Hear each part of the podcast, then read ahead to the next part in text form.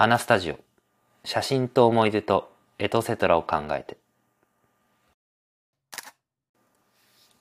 こんばんは花スタジオです。さて今回は人はなぜフィルムライクを求めるのかについてお話ししていこうかなと思います。皆さん写真の表現とかで好きな表現ってどんな感じですかね？もうバキバキっともう映えるえー、彩度も高い、えー、いかにもな圧倒的な写真なのか、まあ、それとももうあのより忠実に、えー、もう現実をそのまま切り取るかのような忠実な再、えー、表現をしているのか、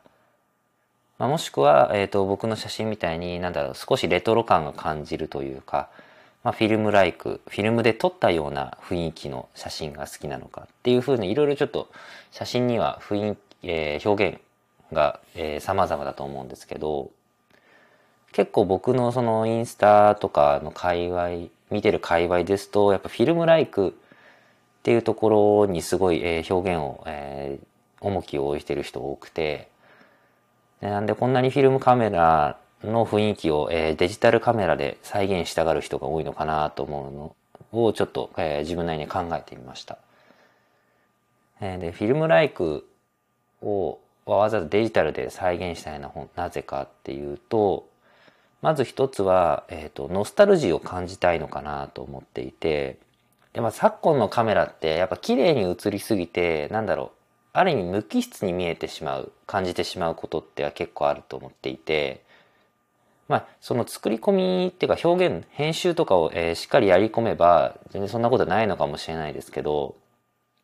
そこまで行くのって結構上達しないとうまくいかなかったりしますし、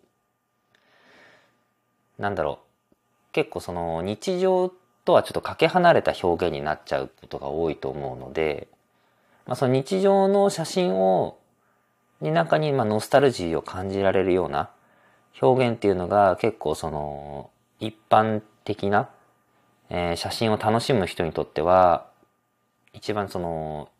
楽し,、えー、楽しくなる表現なのかなと思っていて、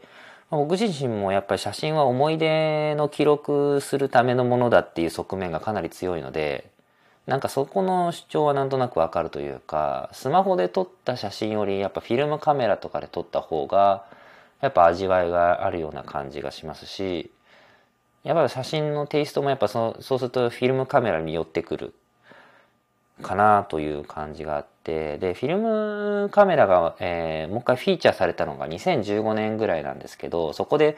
あの、映るんですで、えー、広告写真とかを、映像作品とかを、えー、作った、えー、奥山義行さんっていう方がいらっしゃるんですけど、あ映像は映るんですか？まあでもなんかそのフィルムカメラで、えー、広告をか、え、作ったりとか、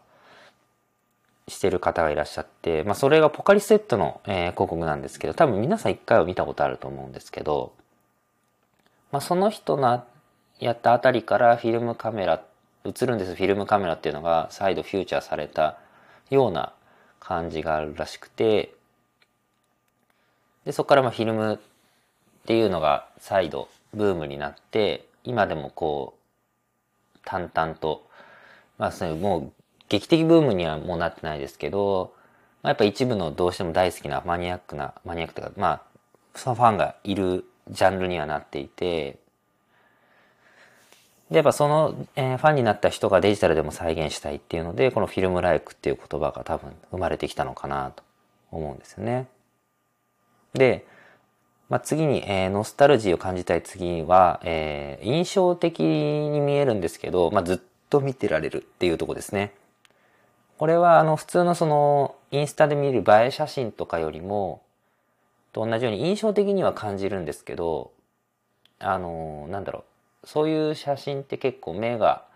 疲れやすいというか、まあ、ずっとは見てられないってことが多いと思うんですよねそういう映え写真とか、まあ、ドラマチックに劇的な感じで結構そのインパクトが強い写真ですよね。その写真は印象的なんだけど、長時間ずっと見てられるかっていうと多分ちょっとそうではないというか、まあ僕自身はちょっと長時間見られないんで、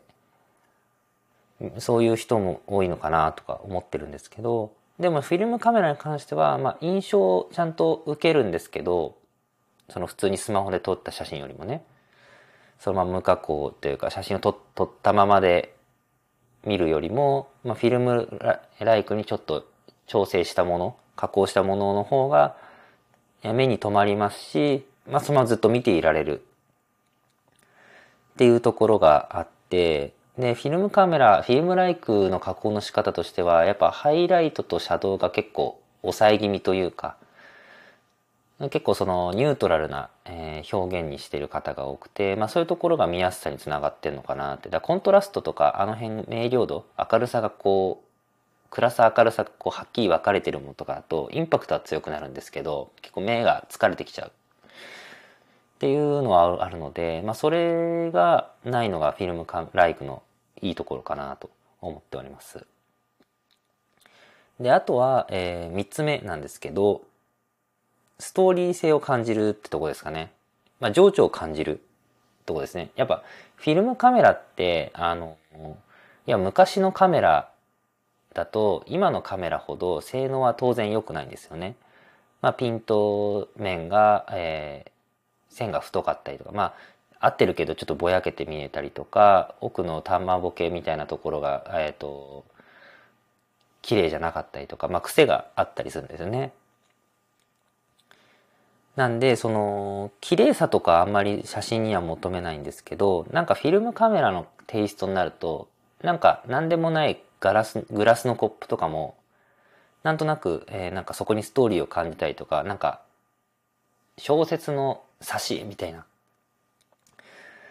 感じで、なんかそこにストーリーを少し感じるような気がしていて、まあ、ここが結構皆さん、えー、好きなポイントなのかなと思っていて、その技術の凄さだったりとか、そのなんか自己表現をしっかりできているっていうよりも、なんとなくそこに日常のストーリーが少し垣間見えるような印象を受けるのが、えー、みんな好んでいるのかなという思い、思いますね。まあなんか、